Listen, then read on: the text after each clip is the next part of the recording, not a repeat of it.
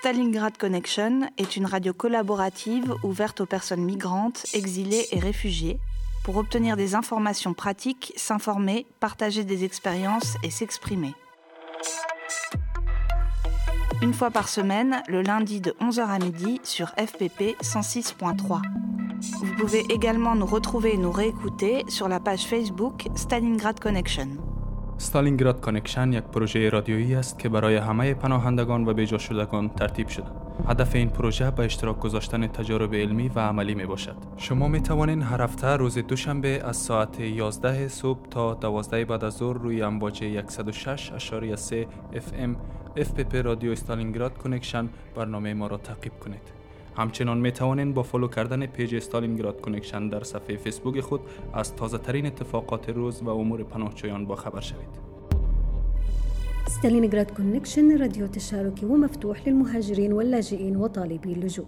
للحصول على معلومات وأخبار ومشاركة التجارب اثنين من الساعة الحادية عشر صباحا حتى منتصف النهار على التردد 106.3 اف بي بي تجدونا على الفيسبوك على صفحة ستالينغراد كونكشن Stalingrad Connection is a community led radio project open to all refugees, migrants, and those exiled from their countries.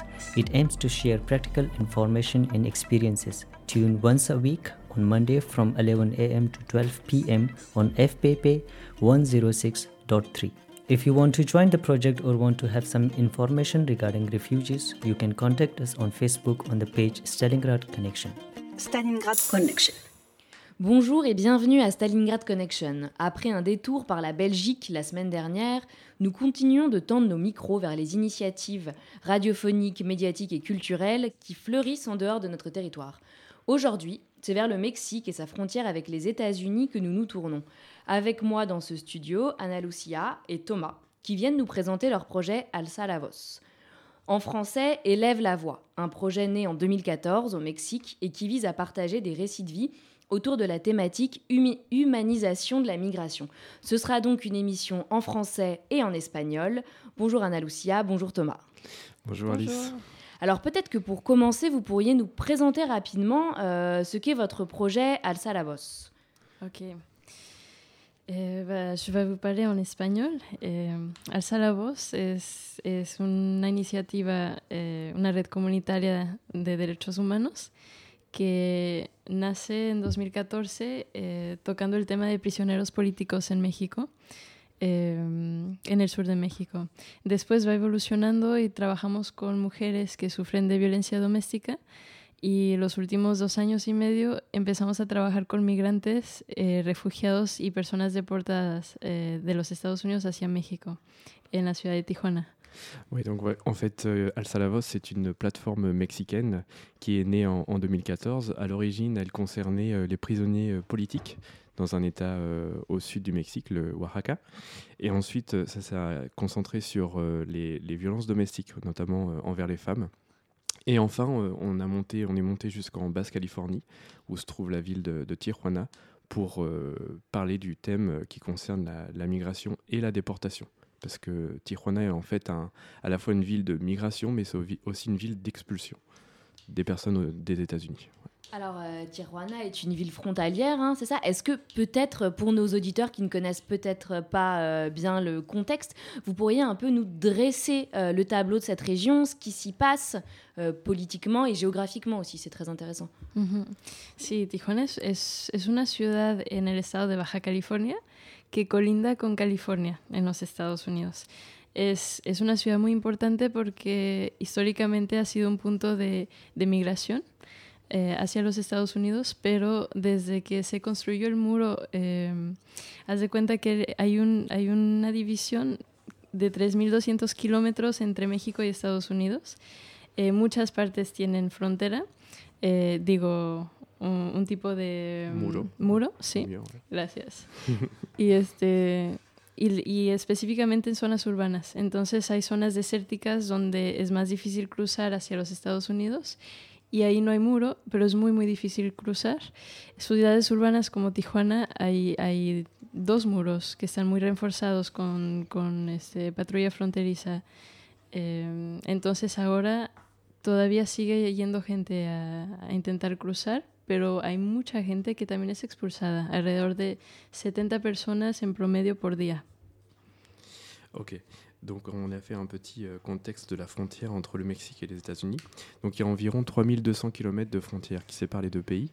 Et en fait, dans les zones urbaines, il y a effectivement un mur. On peut même dire deux murs, puisqu'il y en a un qui date euh, des années 90 euh, et un autre qui est plus récent et qui est un peu plus haut. Donc en fait, le mur de Trump ne sera pas le premier, et peut-être pas malheureusement le dernier. Et il y a aussi un élément important, c'est que la traversée vers les États-Unis est beaucoup plus difficile dans le désert. C'est pour ça qu'il n'y a pas vraiment de mur dans le désert, dans les zones désertiques. Un autre point important aussi qu'a souligné Anna, c'est la présence des patrouilles frontalières à chaque point euh, de zone urbaine. Là où il y a une forte euh, concentration de personnes, il y a une forte concentration de contrôle. Et enfin, euh, pour nous donner un autre élément de contexte, elle a signalé qu'il y avait environ 70 personnes expulsées, ce qu'on appelle là-bas des déportés, expulsées des États-Unis vers le Mexique. seulement à Tijuana. Et il y a plusieurs villes comme ça, frontalières comme Tijuana. Más de 250 personas eh, la... Plus de 250 personnes euh, par jour qui sont déportées. Sur toute la frontière. Sur toute la frontière. Et peut-être pour, euh, pour qu'on essaye de visualiser un peu euh, ce, mur à Tijuana, j'ai vu sur un reportage photo que vous m'aviez transmis qu'il y avait le mur qui continuait jusque dans la mer euh, via donc des espèces de grands barreaux qui s'enfonçaient comme ça sur le large et que donc même la plage était scindée en deux. Est-ce que vous pourriez nous décrire à quoi est-ce que ça ressemble le mur à Tijuana, mais aussi de l'autre côté? Est-ce que le passage de la frontière est, est frappant? Hmm. Es, es algo muy interesante porque eh, la experiencia es muy diferente dependiendo en qué lado de la frontera estás.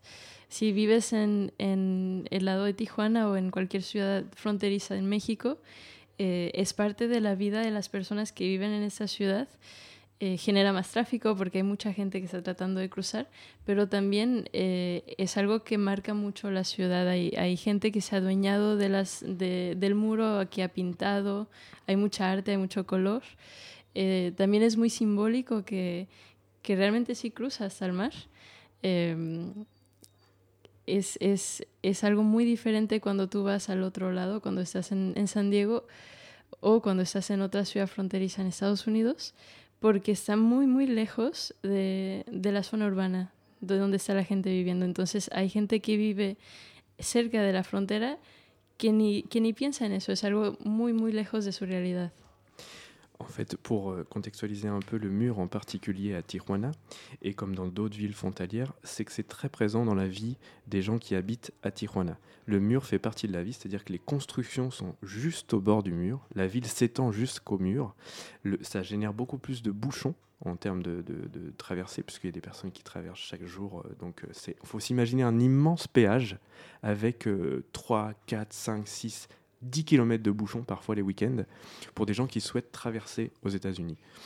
Un autre élément important, c'est euh, l'art. Il y a beaucoup, beaucoup de graffitis dans les zones urbaines euh, sur le mur. Donc, soit des, des, graffitis un peu politiques, parfois engagés, ou d'autres tout simplement euh, avec une vocation soit culturelle, soit artistique. Il y a enfin un, effet important et un contraste énorme, c'est quand on va sur la, ville jumelle, comme on l'appelle, c'est San Diego. Donc Tijuana est du côté de la Basse-Californie, San Diego est du côté de la Californie.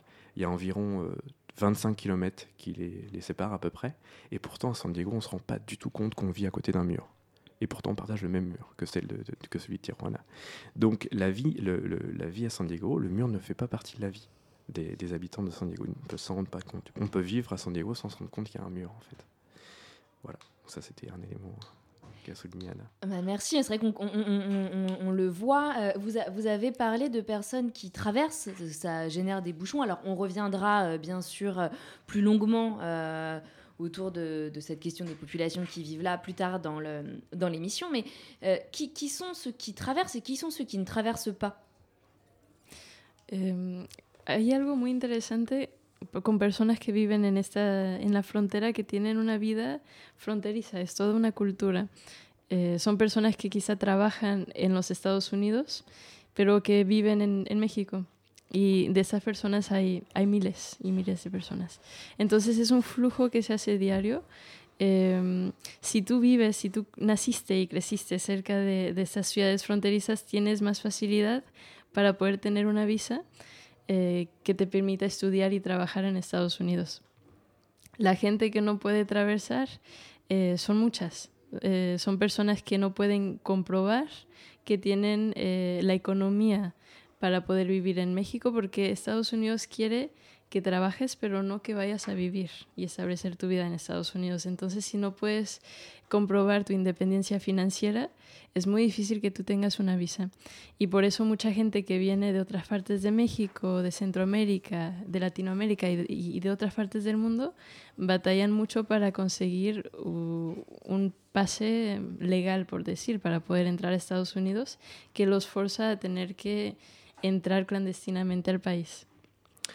Oui, donc en ce qui concerne ceux qui peuvent passer et ceux qui ne peuvent pas, finalement, il y a toute une, vie binationale, qu'on pourrait dire, entre euh, Tijuana et San Diego. Donc il y a des personnes qui travaillent aux États-Unis, mais qui en fait vivent à Tijuana.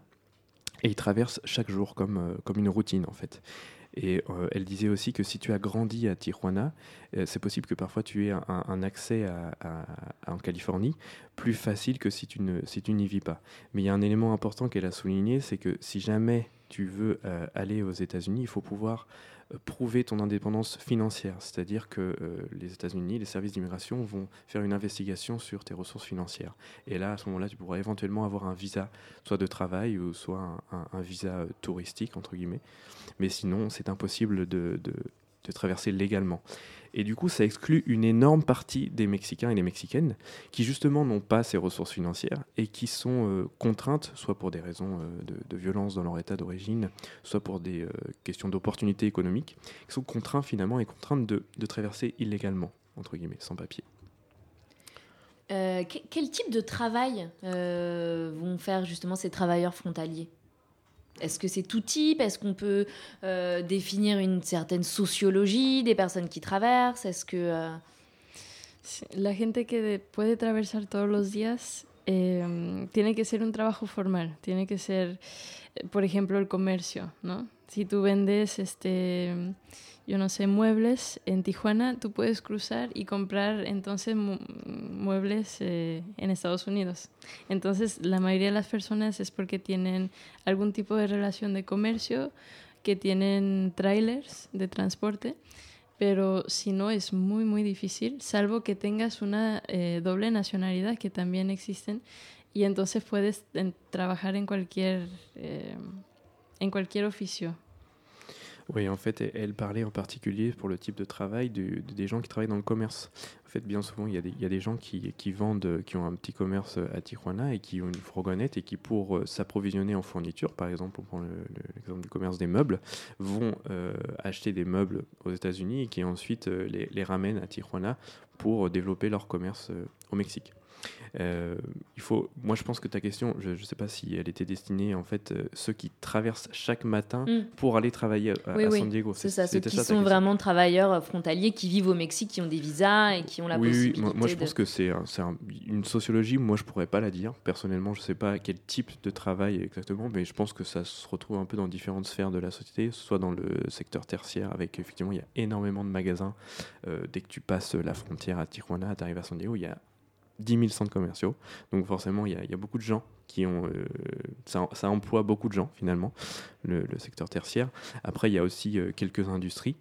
Mais euh, pour te dire une sociologie avec un pourcentage qui travaille plus dans quel secteur, pour, moi en tout cas, ça serait difficile de, le dire. Y también eh, eso de poder ir a estudiar es algo que ahora Ah, eso de, ir a, estudiar es algo que abre muchos caminos, eh, porque si tú estudias eh, en Estados Unidos, después es más fácil para poder quedarte más tiempo y tener una visa ya no de turista, pero también de trabajo legal. Entonces abre tus oportunidades para poder trabajar realmente en lo que tú estudiaste. Oui, il y aussi un élément important sur les études en fait. Les personnes qui peuvent étudier euh, de l'autre côté de la frontière, donc aux États-Unis. Après, ça leur ouvre aussi des possibilités pour obtenir un travail de, de l'autre côté, donc en Californie. Pero último punto, solo es importante, es importante quizá contextualizar que mientras esto es algo que, que muchos mexicanos usamos, eh, es algo que excluye a muchísimos más, porque el 60% de las personas en México trabajan en lo que llamamos eh, un trabajo informal. Quiere decir que, que, ganan mucho menos de lo que Estados Unidos requiere para poder eh, obtener su visa. Oui, en fait, elle parlait en fait d'une frange de la population euh, qui n'est pas majoritaire, puisque les 60% des, des travailleurs au, au, Mexique sont dans le secteur informel, donc ils n'ont pas cette reconnaissance légale. Et justement, donc là, on arrive à tous ceux qui n'ont pas la possibilité d'avoir un visa pour traverser, et c'est aussi là qu'intervient votre projet euh, à Felabos. Est-ce que vous pourriez donc nous, nous en dire un peu plus? Mm euh, est-ce que, tu veux qu'on parle plus en global ou les dernières années? Euh, peut, Peut-être globalement, et puis vraiment aussi euh, nous montrer comment est-ce que c'est ça, ça résonne avec cet espace-là, en fait. Pourquoi, euh, pourquoi est-ce que la, cet impératif de donner la parole à des personnes qui ne l'ont pas, finalement, arrive à la frontière? Okay. eh, La idea de Alza la Voz realmente eh, nació con, con la idea de que en México hay muchas injusticias que suceden en el país que simplemente no nos damos cuenta que están existiendo y que definitivamente no salen a la luz eh, del ojo. En fait, elle dit que euh, l'idée d'Al-Salavos, elle naît au Mexique parce qu'on on, s'aperçoit très vite qu'il y a beaucoup d'injustices dans le pays, mais qui ne sont pas forcément diffusées, relayées au sein de la société parce qu'elles ne sont pas entendues. Toutes ces histoires ne sont bien souvent pas entendues. Donc je pourrais ajouter en complément de ce que tu as dit, Anna Lucia, qu'il y a des, des, des, médias qui sont, euh, qui sont contrôlés en fait au, au, Mexique et qui ne sont pas en faveur d'un relais de ces informations sur les injustices. Je te laisse poursuivre. Parce que... Uh -huh. eh, entonces, realmente origina con, en, en Oaxaca, en un, en un, estado en el sur de México, donde hay una población muy grande indígena, donde se usan otros, otras formas de, de política que se llama usos y costumbres, que está más conectada a la cultura indígena. En fait, euh, l'initiative d'Al-Salavos, elle naît euh, dans l'état de Oaxaca, dans une communauté indigène qui a l'habitude d'utiliser les, les, us et coutumes, notamment dans sa vie politique, et qui, euh, comme le disait Anna, qui, qui, a une histoire très importante dans la vie préhispanique. Uh -huh.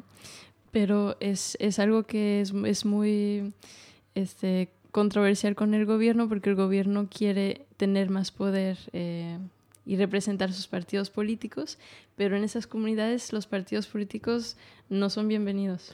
En fait, c'est un problème pour le gouvernement qui essaye d'utiliser la logique des partis politiques, comme on connaît bien en France, mais qui n'est pas du tout adapté aux us et coutumes. Du coup, euh, les, les, le gouvernement est, est, contre en fait euh, le, les us et coutumes dans les, dans les villages. Así es que eh, en ciertas de esas comunidades hay conflictos eh, muy fuertes y terminan saliendo personas eh, presos políticos de, estos, de estas comunidades. Du coup, à cause de ce système, eh bien, il y a beaucoup de prisonniers politiques qui refusent de se mettre dans la logique des partis. Entonces, así es como nace uh, Alza la Voz, trabajando con estos eh, presos políticos en esta comunidad indígena en una sierra que, que, que la mayoría de, de la ciudadana, la, la población en México no conocía. Oui, donc c'est comme ça que ça, ça s'est créé dans un tout petit village que personne ne connaît finalement, même au Mexique, et qui a concerné au départ des prisonniers politiques. Et pourquoi ensuite euh, avoir euh, ressenti le besoin d'amener le projet à Tijuana? La cuestión fue, fue más por seguridad eh, de nosotros, porque en esta zona en México eh, hay mucha violencia y hay mucha corrupción, hay mucha impunidad también. Entonces, eh, personas defensores de derechos humanos y periodistas eh, están constantemente en peligro de, de o, o, ser desaparecidos o ser amenazados. Oui, en fait, la, la réponse est simple, c'est la sécurité. Pourquoi on est allé jusqu'à Tijuana C'est parce qu'on n'a pas senti dans l'état de, Oaxaca une sécurité à diffuser, à informer les personnes sur ces histoires, ces injustices. Parce que il, y a beaucoup, il faut savoir qu'au Mexique, il y a beaucoup de violence contre les, activistes, contre les, journalistes qui ne font pas partie du, courant principal, c'est-à-dire les, médias alternatifs en gros, et euh, toutes les personnes qui, porteraient en eux des discours euh, sur la défense des droits humains. Et donc à Tijuana, en fait, on, on arrive à, à, une meilleure visibilité et à, à moins d'impunité. Et donc comment est-ce que vous y êtes pris euh, très pratiquement pour diffuser et informer ces récits de vie? Alors, ¿Cómo, cómo, cómo lo hicieron para, para tomar todas estas historias y, y difundirlas? Okay.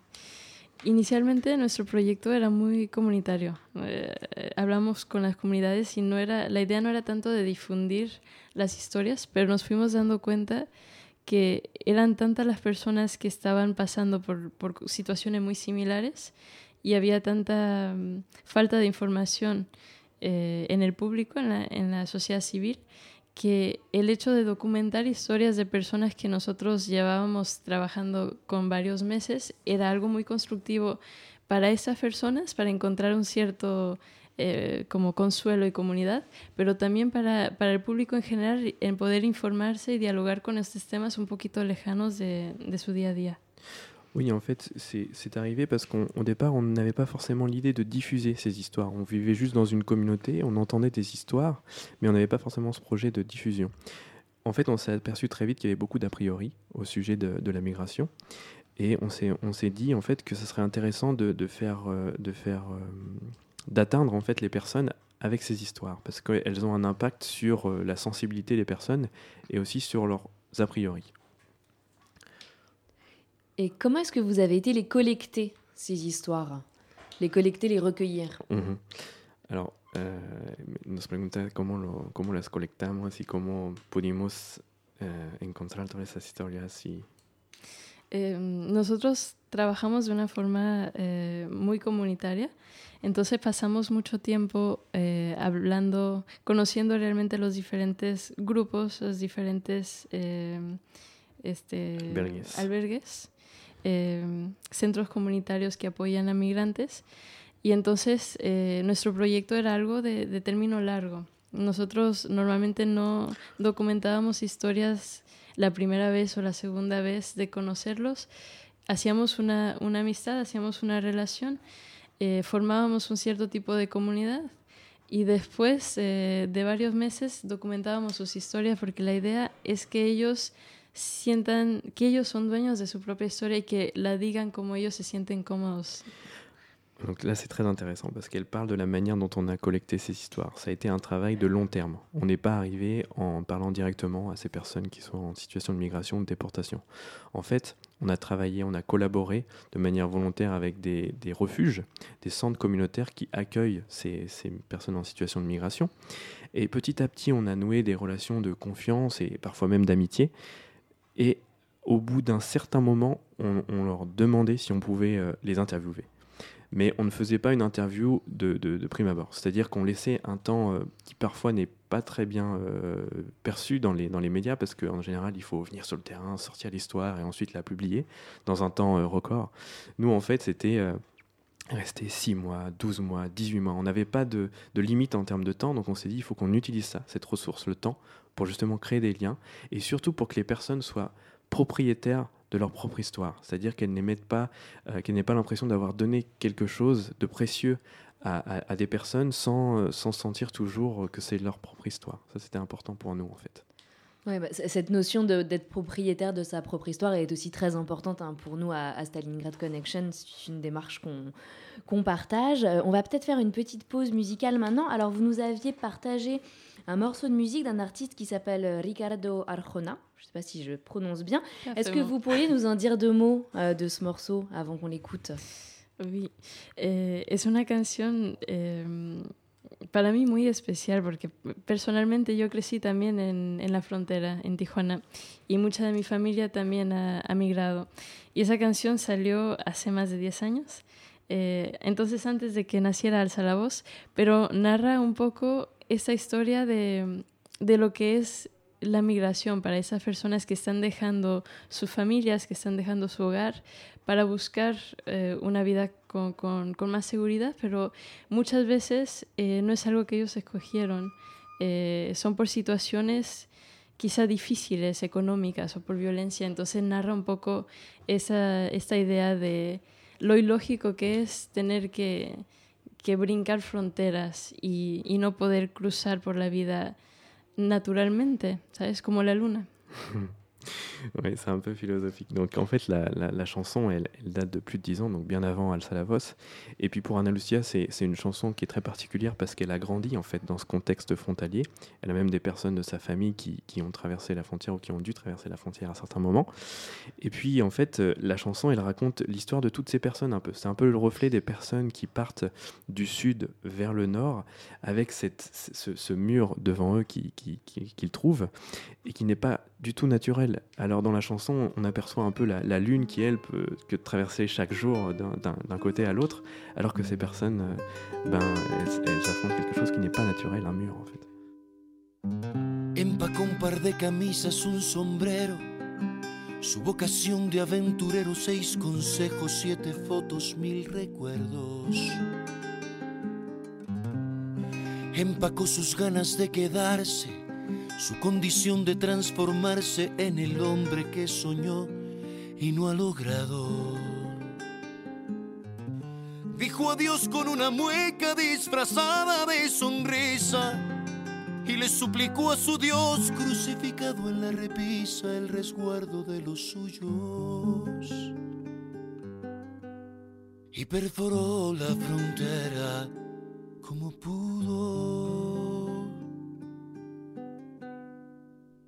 Si la luna suave se desliza por cualquier cornisa sin permiso alguno, porque el mojado precisa comprobar con visas que no esté Neptuno.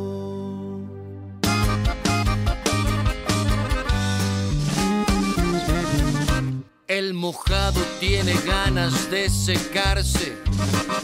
El mojado está mojado por las lágrimas que bota la nostalgia. El mojado, el indocumentado, carga el bulto que legal no cargaría mi obligado.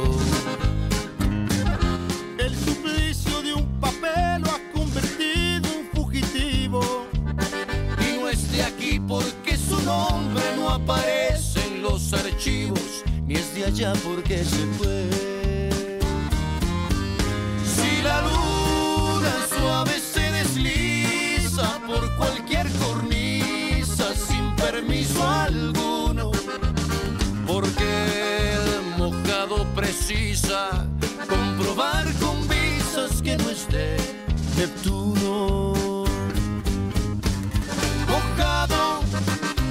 Sabía mentira tu verdad, sabía tristeza la ansiedad de ver un freeway y soñar con la vereda que conduce hasta tu casa. Mojado, mojado de tanto llorar, sabiendo que en algún lugar te espera un beso haciendo pausa desde el día en que te marchaste.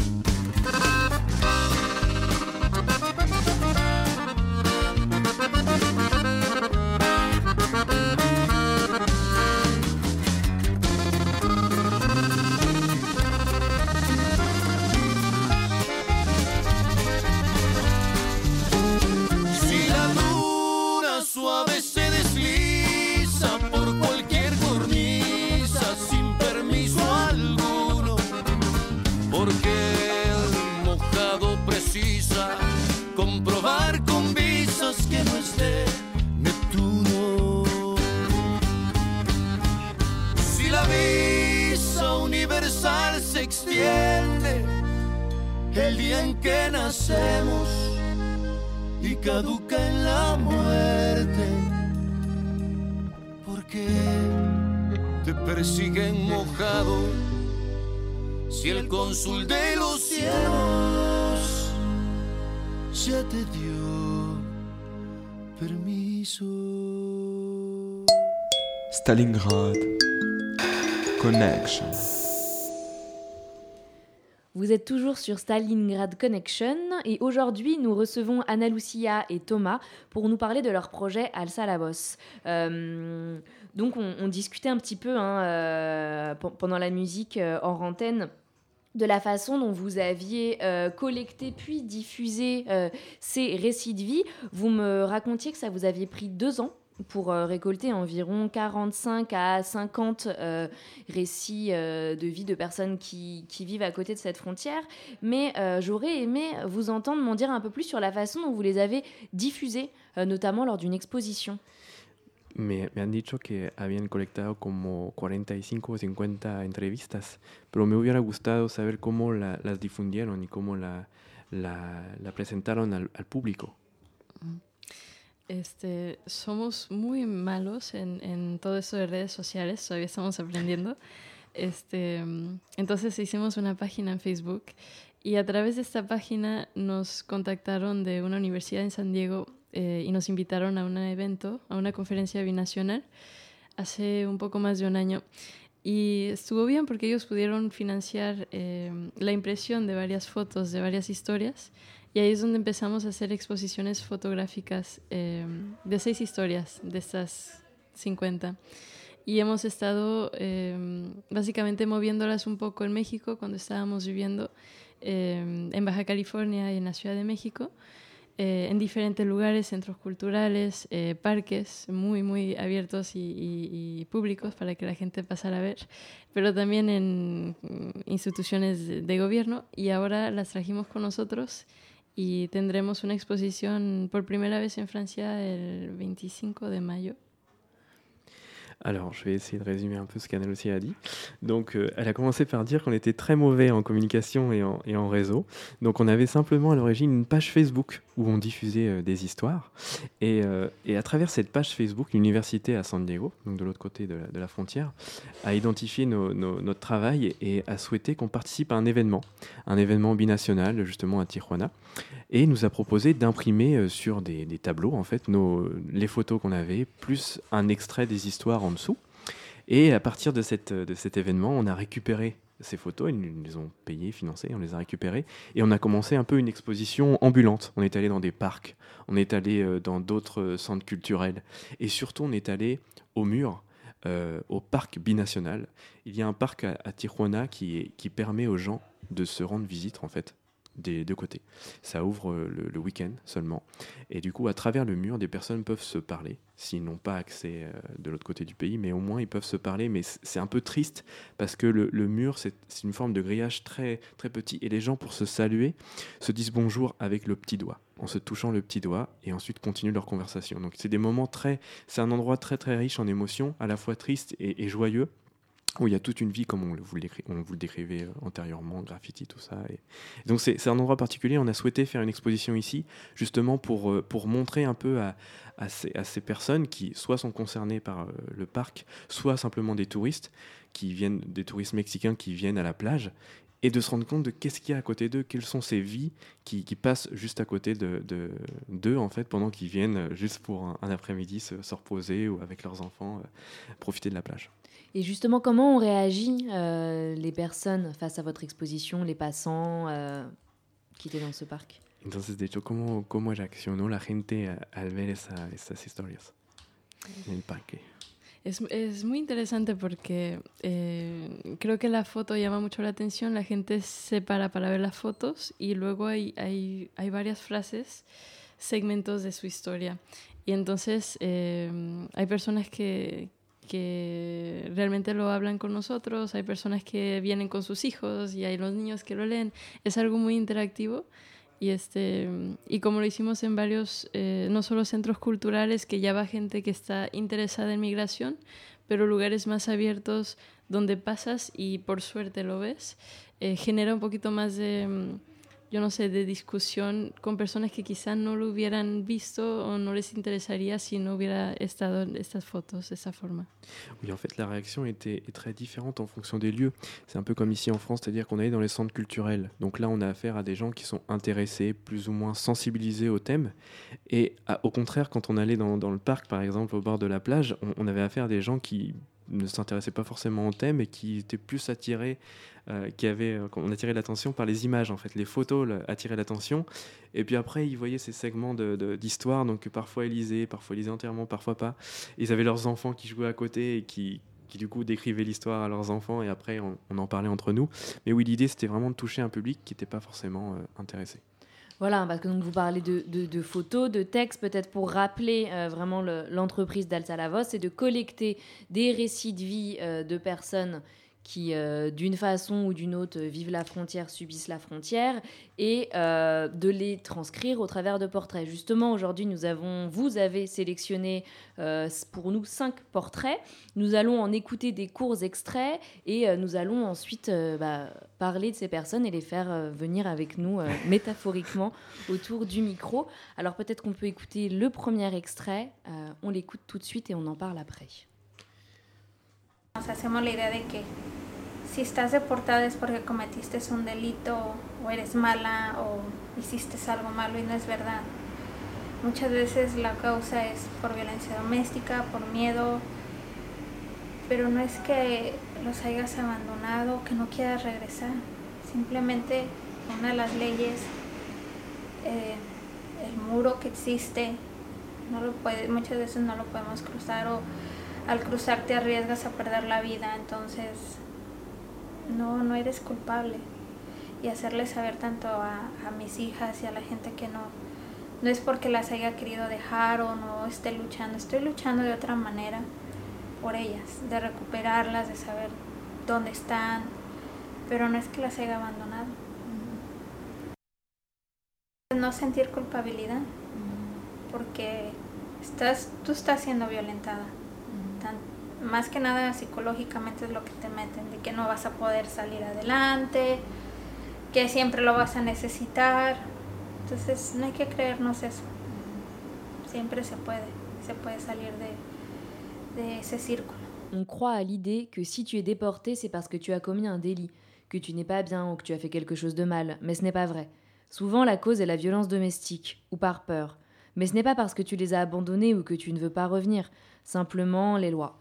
Le mur qui existe, souvent on ne peut pas le traverser, ou en le traversant, on risque de perdre la vie. Donc non, tu n'es pas coupable.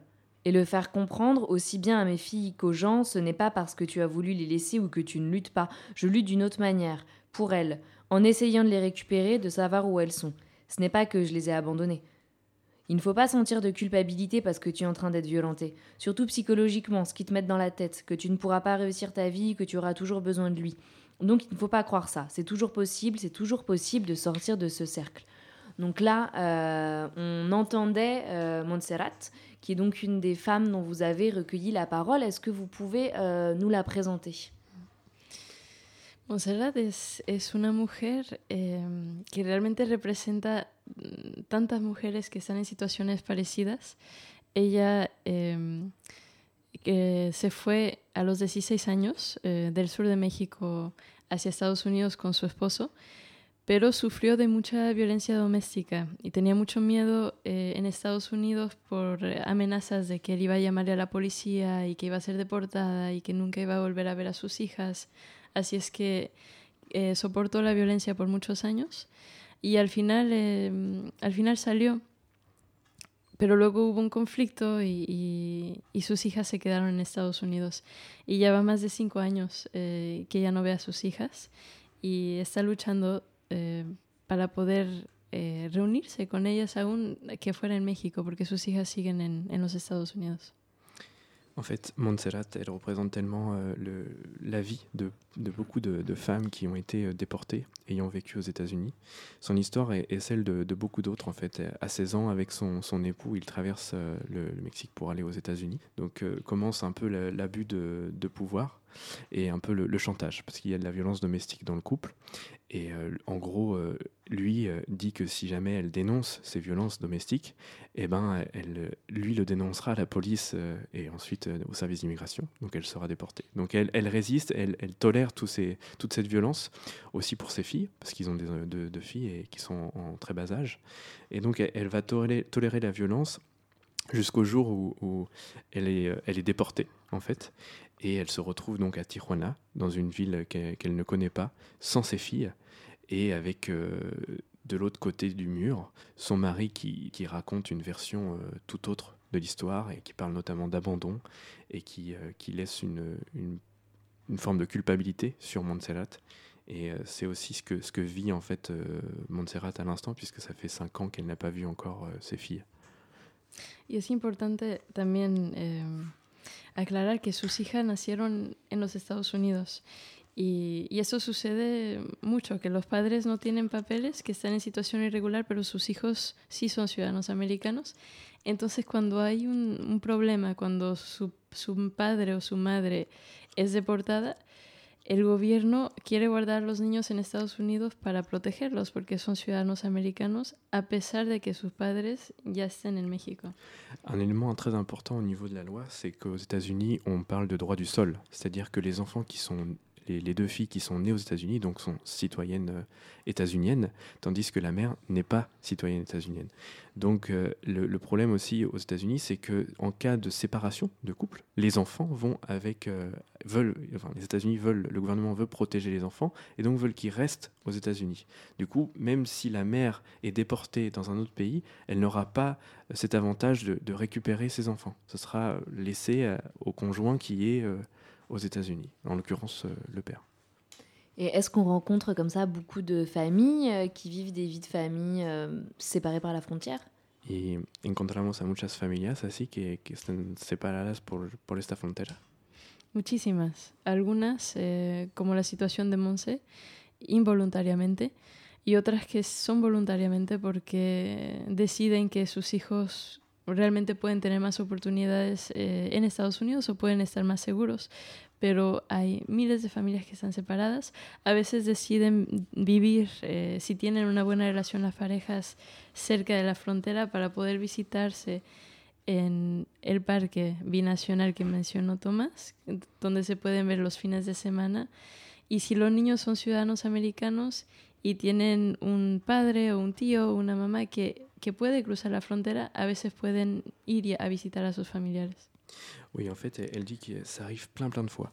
Il y a parfois des situations euh, involontaires, comme le cas de, de, de mais il y a aussi des situations parfois volontaires où on estime que les enfants ont plus d'opportunités d'études aux États-Unis, donc on les, on les, laisse étudier.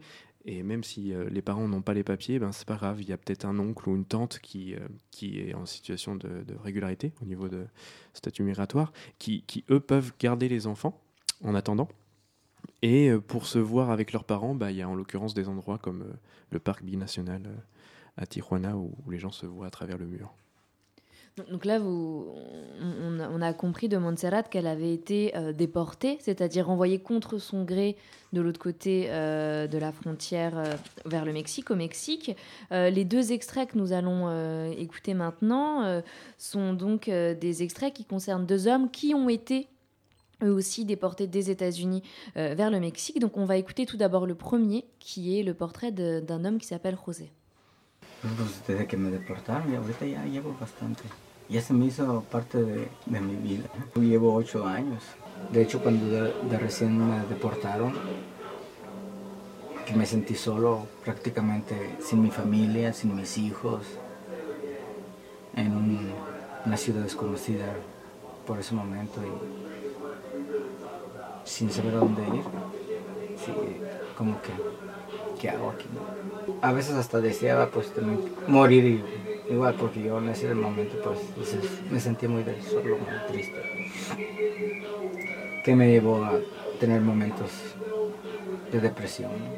Aujourd'hui, ça commence à faire un bail. C'est devenu une partie de ma vie. Ça fait 8 ans. En fait, quand ils m'ont déporté, je me suis senti seul, pratiquement sans famille, sans mes enfants, dans une ville inconnue et sans savoir où aller, en me disant qu'est-ce que je fais ici? Il y a même des fois où je voulais mourir, parce qu'à l'époque je me sentais très seul, au point d'avoir des moments de dépression. Alors, est-ce que vous pourriez nous dire euh, qui est José? Entonces, ¿nos podrían hablar un poco de José?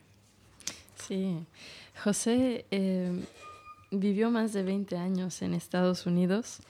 Eh, también su historia, eh, escogimos historias que simbolizan las historias de muchas personas eh, que se identifican en situaciones parecidas. Cuando pasas tanto tiempo en otro país, las cosas cambian en tu país de origen. Es decir, que el lugar donde tú creciste va a ser muy diferente 20 años después. Y eso sucedió con José. Él fue deportado, ya tenía su familia, sus hijos, su trabajo en Estados Unidos. pierde todo eso y trata de ir a su, a su estado donde él creció, Michoacán. Y todo es diferente, la gente que estaba ahí ya no es la misma gente, eh, no, hay, no hay empleo, entonces se va a Tijuana, pero entra en un tipo de depresión, eh, como suele suceder cuando, cuando sientes que pierdes todo, que se te está cerrando eh, tu mundo y además estás separado de tus hijos y no sabes qué hacer, no, no puedes regresar a verlos. Entonces José pasó un tiempo donde cayó muy, muy fuerte en la depresión y terminó viviendo en la calle porque desafortunadamente hay muchos espacios vacíos donde ni el gobierno ni la sociedad civil puede cerrar estos hoyos y entonces personas que están en mucha vulnerabilidad terminan viviendo en las calles donde hay alcohol, donde hay droga, donde hay frío. Y este y pasó varios años viviendo en la calle y un día cambió, cambió su vida y cuando nosotros lo conocimos ya estaba rentando un cuartito eh, en el centro de México y, trabajando limpiando carros, que es un oficio muy común con personas deportadas. Donc en fait, José, c'est un peu comme Montserrat. On a essayé de choisir des profils dans cette exposition qui représentent, qui sont le symbole d'autres, d'autres histoires qu'on a écoutées et qui se ressemblent, dans, qui ont beaucoup de points de, de similitude. Fait, José, il a, passé 20 ans aux États-Unis et il a été déporté euh, suite à ces 20 années. Il est retourné donc euh, de force au, Mexique. Il a essayé de trouver en fait un, travail dans son état au Mexique d'origine et il s'est vite aperçu qu'il ne pouvait pas trouver justement d'opportunité. Il a décidé d'aller vivre à Tijuana, juste au, bord de la frontière, pour, euh, pour trouver du boulot. Mais le problème, c'est qu'il s'est vite, euh, s'est vite aperçu que c'était très difficile en fait de, s'insérer dans la vie active, et surtout, il s'est il, s'est senti très seul, et il est tombé dans une forme d'addiction. Et ça arrive très souvent en fait à Tijuana. C'est malheureusement euh, connu pour ça. Les gens, euh, au bout d'un moment, se, sentent seuls, commencent à entrer dans une forme de dépression et, consomment de, la drogue et vivent dans des, endroits qui sont pas très sains. D'ailleurs, euh, on n'a pas mentionné un élément, mais à Tijuana, il y a un canal qui s'appelle El Bordo, et c'est juste à côté de la frontière. Et ce canal est, très représentatif et très symbolique parce qu'il accueillait en fait plus de 1200 petites cabanes qu'on appelait nyangos, qui vient du mot jungle transformé en, en petites cabanes. Et ces personnes-là qui étaient à la fois déportées, à la fois dans une sorte de limbo euh, de, dépression, restaient dans le canal et avaient formé un peu une communauté entre eux pas forcément d'entraide, mais au moins d'influence, notamment sur, la drogue. Donc il y avait beaucoup de, stigmatisation de, ces gens qui vivaient dans le canal, et José en faisait partie. Les gens, même les gens de Tijuana, stigmatisaient beaucoup les personnes qui vivaient dans le canal en n'essayant pas de comprendre leur histoire. Et pour revenir donc à, à José en particulier, il a, eu un, grand temps, comme je l'ai dit, de dépression, mais après, il, a... Ah, pardon, je, reprends, mais il a eu un grand temps de dépression, mais dans, la rue, il a, malheureusement pas rencontré d'aide. Il n'y avait pas d'aide, euh, ce que dit Anousia, c'est qu'il n'y avait pas d'espace euh, proposé par le gouvernement, ni par la société civile, euh, pas suffisamment en tout cas, pour justement offrir à ces personnes qui ont besoin d'un soutien psychologique ou matériel ou, émotionnel, euh, de trouver voilà, un, refuge. Il n'y avait pas, à cette époque, il n'y avait pas ça. Donc il, est tombé dans toutes les, addictions dont j'ai parlé euh, précédemment. Et un jour, il a eu la chance de, changer. Il a complètement et radicalement changé sa vie. Et au moment où nous, on l'a rencontré, on l'a rencontré, en fait, il, a, il était complètement euh, optimiste, quelqu'un qui avait une, une, foi, en fait, dans, dans, sa vie, dans ses activités, dans son travail. C'était un... José, en fait, il est, il est laveur de vitres dans, les, dans la rue. Et tous les gens qui s'arrêtent euh, au feu rouge, au stop, bah, José il vient avec sa petite bouteille et il vient essuyer les, les, vitres des, des, voitures. Donc ça, c'est un peu l'histoire de, de José. Je sais pas si j'ai oublié quelque chose. Bah, merci beaucoup. On va, on va écouter maintenant l'histoire d'une autre personne qui a elle aussi été euh, déportée des États-Unis euh, vers le Mexique. Il s'appelle Manuel. Si cuando yo entré no conocía esto, y es más, no es ni esta, es aquella que está allá. Y cuando la vi que tenía el hambre por arriba y por abajo, ¿a poco estoy en China? No, esta es la que te va a detener, ya estás bienvenido a México. No, pues yo no la creía. Pues te digo, desde cuando me fui, pago mil pesos, pero de todos modos voy al día. Sí, por eso muchas veces pues, sí sueño con irme para allá, porque mira, yo allá nunca, fíjate, nunca me han hecho allá lo que me hicieron aquí. Aquí voy a buscar trabajo de velador, me voy a las tiendas, me voy a donde quiera. ¿Cuántos años tienes? No, pues si te voy a decir mi edad, ya no me vas a dar. Vengo a pedirte trabajo, no, que me preguntes mi edad. Sí, pero es que estamos agarrando de 50 para abajo. No, ya ni te digo. Tengo 63 años. Quand j'ai traversé, je ne connaissais pas ça. Et encore, pas celui, mais celui là-bas, qui est derrière. Et quand je l'ai vu avec ses barbelés en haut et en bas, je me suis dit, mais qu'est-ce que c'est? Ah bon? Je suis en Chine? Ça, c'est la muraille de Chine ou quoi? Non, après, on a commencé à me dire, c'est celui-là qui va t'arrêter ici. Bienvenue au Mexique. Alors, je n'y croyais pas. Si je te disais depuis quand j'avais quitté le Mexique? Je paie un loyer de 1000 pesos, environ 50 euros. Mais de toute manière, je vis au jour le jour. C'est pour ça que c'est vrai que souvent je rêve de retourner là-bas. Parce que figure-toi que là-bas, on ne m'a jamais fait ce qu'on m'a fait ici. Je vais chercher du boulot, comme gardien, je vais dans les supermarchés, un peu partout. Quel âge as-tu? Non, mais si je te dis mon âge, tu ne vas pas me donner du boulot. Je viens chercher un boulot, pas pour que tu me demandes mon âge. Oui, mais c'est qu'on recrute des, que des moins de 50 ans. Non, laisse tomber, j'ai 63 ans.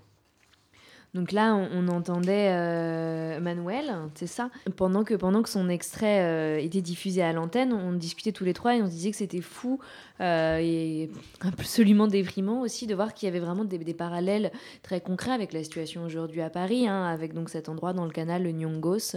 Ici aussi à Paris, au canal Saint-Denis, il y a des milliers de personnes qui vivent sous des tentes dans une situation très précaire et insalubre.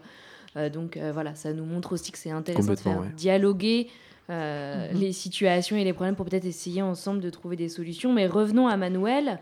Euh, donc euh, Manuel est un homme de 60 ans qui a lui aussi été déporté vers le Mexique. Et qui est-il? Manuel eh, es, es una de estas historias que quizá son más ignoradas, las historias de las personas eh, deportadas que ya son mayores de edad, eh, que básicamente regresan a un país donde ya no se les ve mucho la contribución social que pueden ellos tener. Es muy difícil para ellos encontrar un empleo. Eh, tampoco pueden recibir eh, un cierto tipo de, de ayuda social, el médica. Entonces es algo curioso porque han trabajado por muchos años eh, en México y en Estados Unidos, pero al final no pueden recibir una pensión y no pueden recibir apoyo médico. Entonces realmente quedan en los márgenes y es muy muy difícil para ellos encontrar un trabajo, entonces terminan eh, trabajando informalmente. Por ejemplo, Manuel, él, él vendía chicles a, a, un peso, que viene siendo, yo no sé, como... Moins de 10 centimes d'euros le, le, le chewing-gum. ouais. Ouais, donc, est-ce que tu as fait ouais. ouais. Donc, en fait, Manuel, c'est un peu plus compliqué parce que c'est une histoire qui, en fait, est, est bien souvent ignorée. Euh, ouais, on va bien? Oui, pardon. Donc en fait, je disais que, que Manuel, ça fait partie de ces histoires qui sont un peu plus ignorées parce que ce sont les, les personnes un peu plus âgées. En fait, Manuel a 63 ans, donc, et euh, c'est une des personnes qui, malheureusement, on, ne valorise pas sa contribution sociale puisqu'il n'est pas inséré dans, la vie active, en, entre guillemets. Donc il a travaillé pour beaucoup d'années, aussi bien aux États-Unis qu'au Mexique, presque, presque 30 ans, je crois, euh, au Mexique et presque plus de 20 ans aux, aux États-Unis. Et malheureusement, euh, au jour d'aujourd'hui, il ne perçoit aucune aide sociale. Donc il n'a pas le droit aux bénéfices euh, sociaux tels que la, santé ou le logement. Et il se retrouve en fait à vendre des chewing-gums dans la rue, à, comme le disait Anna, à 10 pesos le chewing-gum. Un, un peso. Euh, ouais, une peso, pardon. Il se retrouve à, dans la rue à vendre des chewing-gums pour un peso. Et donc, parmi ces personnes en situation de, de, grande précarité, il y a des Mexicains, mais il y a aussi des personnes qui viennent d'autres pays, euh, d'Amérique latine, euh, mais aussi parfois même de l'extérieur du monde. Donc, il nous reste peu de temps, donc on va, on va, se con, on va écouter euh, tout d'abord un témoignage de euh, Malvin et ensuite un témoignage de Lily. Euh, on essaiera d'en de, parler rapidement. Malheureusement, c'est passionnant et c'est vrai qu'on pourrait y passer encore énormément de temps, mais on est contraint par notre euh, exercice. Donc on écoute tout de suite Malvin. Nosotros salimos no, no porque queríamos llegar allá, no porque queríamos salir del país.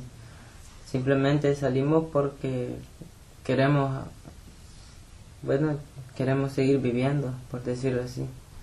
Porque las pandillas nos buscan, porque allá la gente, es raro la gente que, que le da la oportunidad a un joven. Allá eh, las pandillas tienen el control, el gobierno hace prácticamente lo que las pandillas dicen. El plan no era ir a Estados Unidos, No, el plan era, bueno, para mí mi plan era venir a México y hacer mi vida. Me gustó Puerto Madero, quería vivir ahí. Pero cuando estaba ahí en Puerto Madero, los, los de la pandilla que me andan buscando casi me matan. Entonces, pues decidí, decidí ir a, trabajar a Tuxtla y tal vez allí podía hacer algo, ¿no? Y pues no alcancé a llegar. Sí llegamos, pero nomás nos bajamos del autobús y nos secuestraron. Fue una tortura, la verdad. Porque cuando ellos querían, llegaban, nos sacaban y, nos pegaban. Nos pegaban seguido. Y nos decían, hoy te vas a morir. Y nosotros, hasta con, con el gobierno, tenemos pacto y, y las autoridades nos obedecen, decían. Tres horas una lancha para poner otro lado de Colombia. Entonces de ahí tú bajas, tú empiezas a caminar para llegar a Panamá. Porque uno no puede llegar en la lancha a Panamá. De ahí empezamos a caminar, caminar, pero había mucha gente que se murieron, los niños, porque hay muchos que no, que no tienen cosa de comer, pero era difícil. Yo duré tres días caminando en el agua, dormí en el monte así, cerca del río. Yo tengo una amiga mía que se murió en Nicaragua, en el monte. El viaje era mucho, pero cuando cruzaron de noche caminando no prendía luz, no quería que las guardias nos vieran. ¿tuve? Entonces ella se perdió, no tenía agua para beber, parece. Yo dejé una bebé en el camino con su papá. Alumbre el camino que debo escoger, Señor, por mi bien, ayúdame, oh Dios, el día de hoy.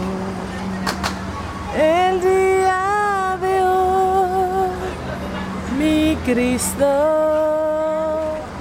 es lo que vengo a pedir.